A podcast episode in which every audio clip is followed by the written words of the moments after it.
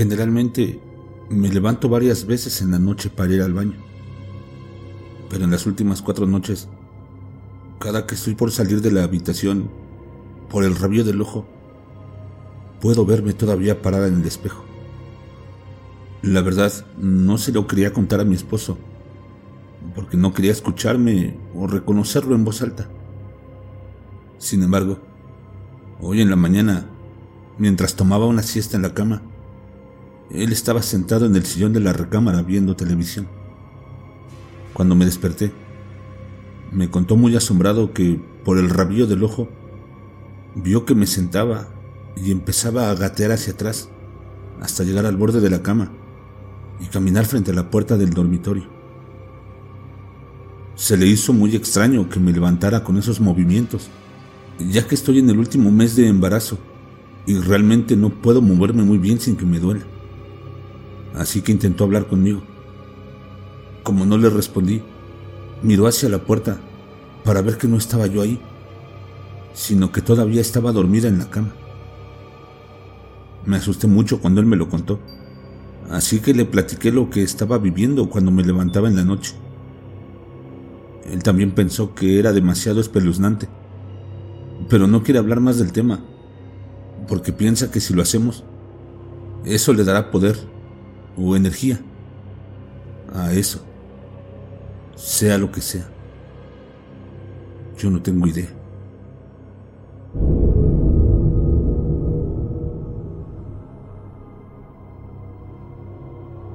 Cuando tenía nueve años, falté a la escuela por estar enferma, aunque recuerdo claramente que no estaba enferma realmente. Me estaba haciendo para no ir a la escuela y evitar el bullying. Ya saben lo crueles que pueden ser los niños. Me desperté de la siesta, prendí la televisión de la sala y empecé a pasar por todos los canales. En eso estaba cuando mi madre se inclinó sobre la barra que comunica la sala con la cocina y me miró sin decir nada. Había estado despierta durante ya varios minutos por lo que no puedo decir que estaba dormida o soñando. Ahora, eso, fuera lo que fuera, era completamente idéntica a mi madre real. No lo sé. Es raro describirlo, pero es como si la única diferencia entre esa cosa y mi madre real fuera la vibra. Eso tenía una vibra como si nunca hubiera tenido una sola emoción en su vida realmente fue inquietante. Me hizo señas y yo intenté hablar con ella como lo haría con mi madre, pero no me respondía. Solo me hacía señas. Fue entonces cuando sentí que algo estaba terriblemente mal. Como es natural, empecé a levantar la voz y a exigirle a esa cosa que me respondiera. Pero simplemente sonreía y seguía haciéndome señas para que me acercara.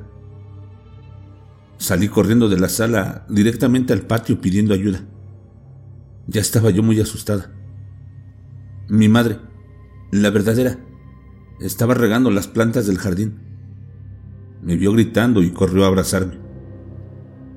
Le conté lo que acababa de sucederme y ella intentaba tranquilizarme dándome explicaciones sencillas. Me decía que lo más seguro es que hubiera sido una pesadilla, producto de alguna fiebre. Aunque afortunadamente se quedó conmigo el resto del día, porque yo estaba muy nerviosa. Nunca más volví a ver esa cosa.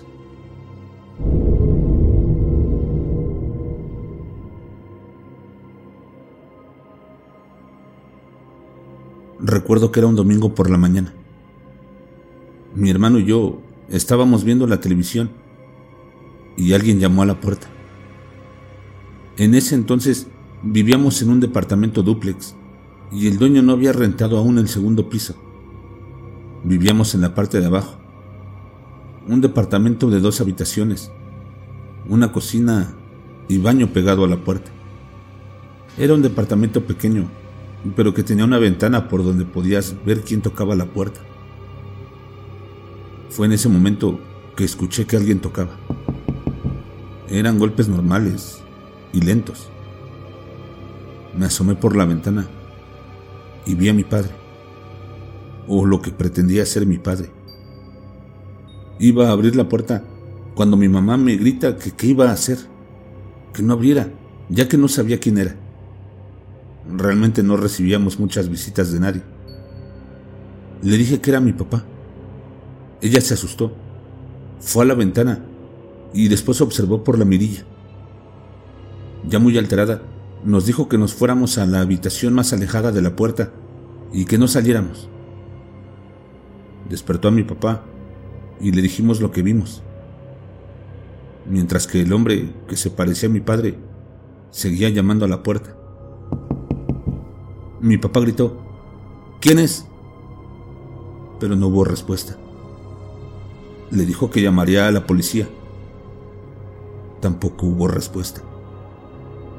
Era todo muy extraño, ya que mientras mi papá le gritaba eso por la ventana, mi mamá lo veía solo parado frente a la puerta, sin hacer nada. Mi papá ya muy enojado fue por un bat de metal para hacerle frente a ese hombre. Pero cuando abrió la puerta, él ya no estaba. Mi papá salió a buscarlo por todos lados, pero no lo vimos nunca más. Sé que es extraño, pero todos vimos a ese hombre que era igual a mi padre.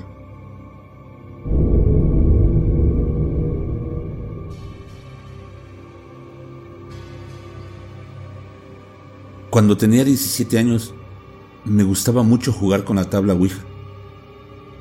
Me sucedieron muchas cosas en esa época, pero definitivamente los doppelgangers fueron los peores. La primera experiencia fue con mi mamá. Estaba en mi habitación con mi mejor amiga cuando escuchamos que mi mamá entraba en la casa. Pasó enfrente de mi habitación. Parecía que llevaba comestibles. La llamé, pero no me contestó. Solo entró a la habitación de mi hermano. Era raro, pero parecía una versión más joven de ella. Fue cuando tuve una sensación extraña, una especie de malestar en el cuerpo. Fui a la habitación de mi hermano para ver a mi mamá, pero ella no estaba ahí. La verdad, eso me asustó mucho.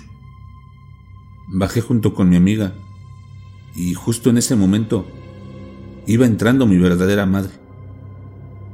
No sabía lo que estaba pasando. No le dije nada a mi mamá para no asustarla. La siguiente experiencia fue con mi hermano. Llamó por teléfono y contestó mi mamá. Le dijo que ya iba camino a la casa. Lo más raro fue que a los dos minutos de colgar, mi hermano entró por la puerta de la casa. No le tomamos más importancia. Estuvimos charlando con él un poco. Mi madre salió a tirar la basura y mi hermano fue al baño. Estuvo ahí como por 15 minutos. Eso ya era extraño. Además de que sentí nuevamente ese malestar en el cuerpo. Toqué a la puerta del baño y le hablaba a mi hermano, preguntándole si estaba bien. Fue en ese momento que entró a la casa mi verdadero hermano. Le dijimos lo que habíamos visto y no nos creyó. Pero mi mamá lo revisó toda la noche para asegurarse de que estuviera bien. En ambas ocasiones, los seres parecían tener los ojos más oscuros y el ambiente parecía como el de un sueño. Pero definitivamente estaba despierta.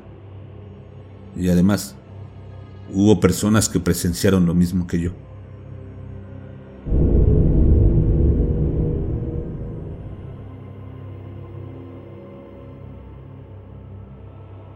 Recuerdo una vez que estaba charlando con mi padre en un pasillo de mi casa. Realmente no recuerdo de qué era esa plática. Pero vimos a mi mamá pasar junto a nosotros, ignorándonos totalmente, y entró a su habitación cerró la puerta. Cuando mi padre y yo regresábamos a la sala, vimos a mi madre aún en el sofá, dormida. Ambos nos miramos horrorizados. Nos acercamos sigilosamente a la habitación de mi madre. Abrimos la puerta y no había nadie ahí. Ninguno de los dos se atrevió a entrar. No le dijimos nada a mi mamá para no asustarla, pero mi padre me dijo que no pudo dormir en dos noches.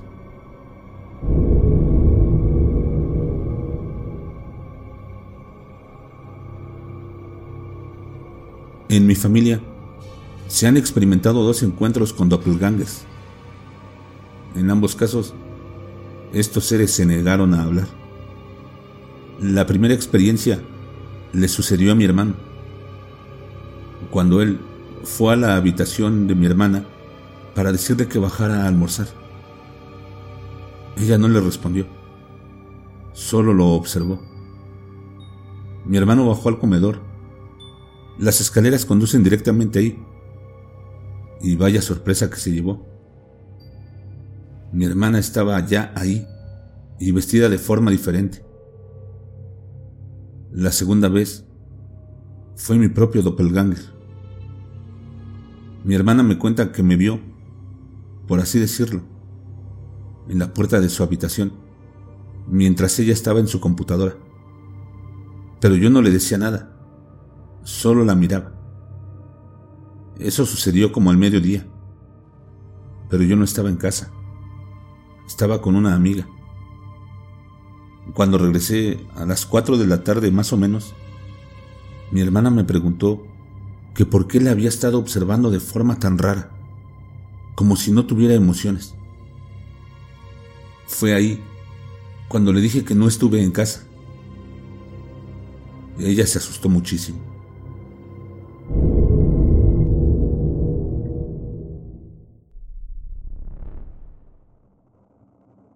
Muchas gracias por llegar al final del episodio. No olvides que puedes hacernos llegar tus historias, vivencias o relatos de tu encuentro con lo sobrenatural, lo paranormal, lo desconocido, aquello que te llenó de terror y nadie te quiere creer. Hazlo al correo electrónico que estará apareciendo en pantalla, al WhatsApp de Más Terror, que también aparecerá en la pantalla y únete a mis redes sociales. Estoy en Facebook, Twitter, Instagram y TikTok como Más Terror MX. Si el video te gustó, suscríbete, dale like y activa la campanita para que no te pierdas ninguno de nuestros episodios. Te lo agradecería muchísimo. Nos leemos en la siguiente y recuerda, no tengas miedo de eso que no puedes ver, pero está ahí, detrás de ti.